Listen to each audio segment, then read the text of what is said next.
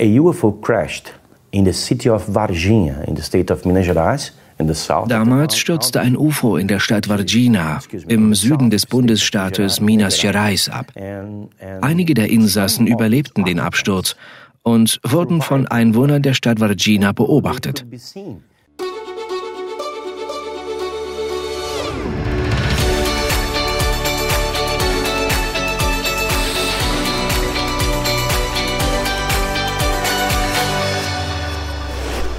Herzlich willkommen bei Exo Magazin TV, dem Magazin für Freigeister. Wenn es ein Land gibt, in dem das UFO-Phänomen ganz öffentlich und sachlich behandelt wird, dann ist das wohl Brasilien. Klar, denn spätestens seit 1986, als 21 riesige UFOs über den Millionenmetropolen des Landes schwebten, musste die Regierung offiziell einräumen, dass das Land von unidentifizierten Fluggeräten besucht worden ist. Mehr noch, sogar einen UFO-Absturz soll es dort gegeben haben, mit hunderten Augenzeugen.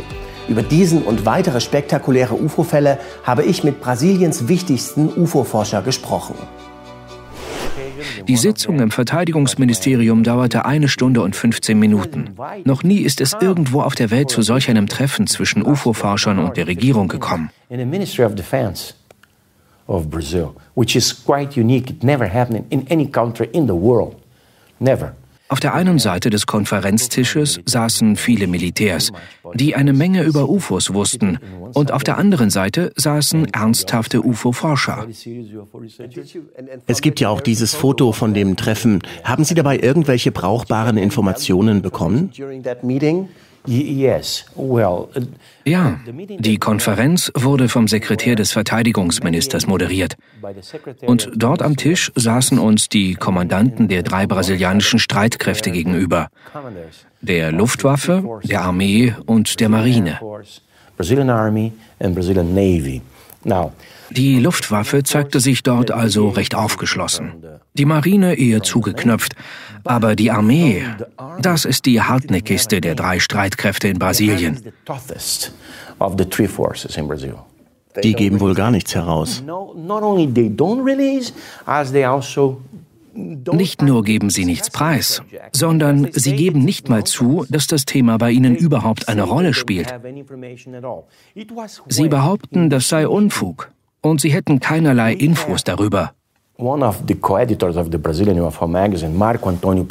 diesem Treffen hat einer meiner Kollegen vom UFO-Magazin, Marco Antonio Pecci, der ein federführender Untersucher des Virginia-Falls war, den Vertreter der Armee mit den Fakten konfrontiert. Denn für den Virginia-Fall war die Armee zuständig gewesen, nicht die Luftwaffe oder die Marine. Was ist da passiert?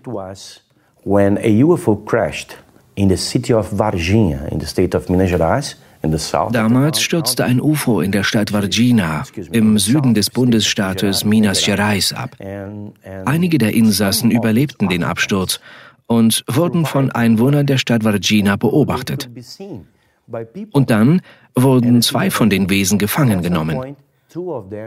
Eines davon am Morgen des 20. Januar 1996 und das andere am selben Tag in der Nacht. Beide Wesen leisteten bei ihrer Gefangennahme keinerlei Widerstand. Daran haben sich Militärpersonal und Feuerwehrleute beteiligt. Kurze Zeit darauf verstarben die Außerirdischen. Es schien ihnen nicht gut zu gehen.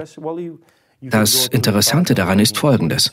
Die Akten zu dem Fall kann man sich anschauen, die sind schon öffentlich. Aber interessant ist, dass die Wesen recht primitiv wirkten. Sie waren ziemlich klein, hatten große Köpfe, trugen keine Kleidung. Sie hatten sehr sichtbare Adern an den Armen, den Schultern und am Hals und keine Haare. Dafür hatten sie große rote Augen und Knochenvorsprünge am Schädel.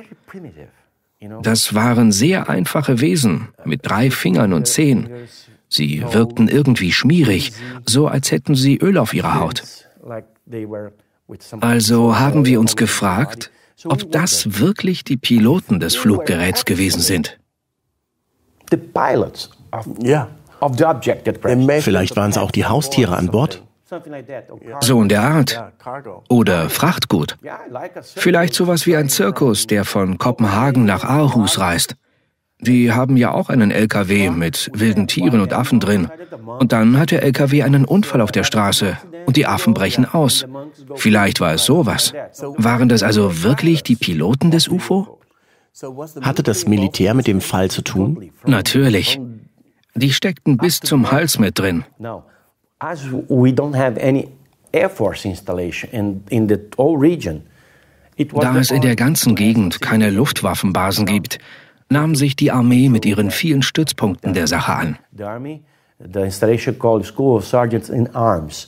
Die dortige Armeeeinrichtung war die Schule für Offiziere und Waffen in der Stadt Tres Corazones, wo übrigens auch der Fußballspieler Pelé herstammt.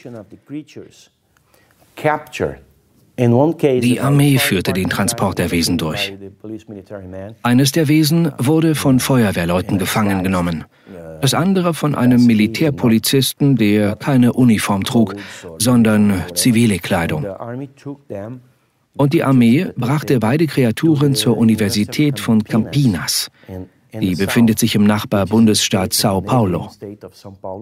Dort arbeitete damals ein sehr bekannter Gerichtsmediziner und Professor an der Universität, Fortunado Badan Palares. Einige seiner Mitarbeiter haben bestätigt, dass ihm die Wesen übergeben wurden. Er streitet es ab, genauso wie die Armee die ganze Sache abstreitet. Doch wir wissen, als das UFO kurz vor dem Absturz war, da hatte das amerikanische Luftverteidigungskommando NORAD ein Objekt erfasst, das mitten in Brasilien herunterkam und nicht wieder hochkam. Da liegt natürlich der Schluss nahe, dass es entweder gelandet oder abgestürzt ist. Das US-Militär hat das brasilianische Militär darüber informiert. Und von diesem Zeitpunkt an trug die Militäreinrichtung, die am nächsten bei Varginha lag, die Verantwortung. Diese Soldaten sorgten für die Gefangennahme der Wesen und für die Bergung der Trümmerteile. Dabei wurden sie beobachtet. Dieser Fall ist derart gut dokumentiert, dass es mehr als 200 unmittelbare Augenzeugen aus der gesamten Stadt gibt, die genau beschreiben können, was sie sahen. Einige von denen sahen die Aliens noch auf freiem Fuß, andere beobachteten die Gefangennahme. und wiederum andere bemerkten sie im Krankenhaus who can describe to you what they saw. Some of them saw the aliens at large, some of them saw the aliens being captured, some of them saw the aliens at the hospital. Hat auch jemand das abgestürzte Fluggerät gesehen? Ja. Ist der Absturzort bekannt und sind Sie selbst mal hingefahren und haben sich dort umgeschaut? Ja. Es gibt also sogar in Brasilien noch ein dunkles Geheimnis, das darauf wartet, enthüllt zu werden. Die Akten der sogenannten Operation Untertasse hingegen sind inzwischen öffentlich. Dutzende UFOs haben die Militärs damals im brasilianischen Dschungel dokumentiert. Mehr dazu erfahrt ihr hier. In Deutschland hingegen wird immer noch so getan, als gäbe es UFOs nur im Fernsehen. Das seht ihr dort. Und was denkt ihr darüber? Bitte schreibt es mir in die Kommentare und lasst mir ein Abo und ein Like da, wenn euch mein Video gefallen hat. Das gesamte spannende Interview mit Brasiliens erstem UFO-Forscher gibt es ab sofort in voller Länge auf Exo Magazin TV. Schaut gleich mal rein. Ciao.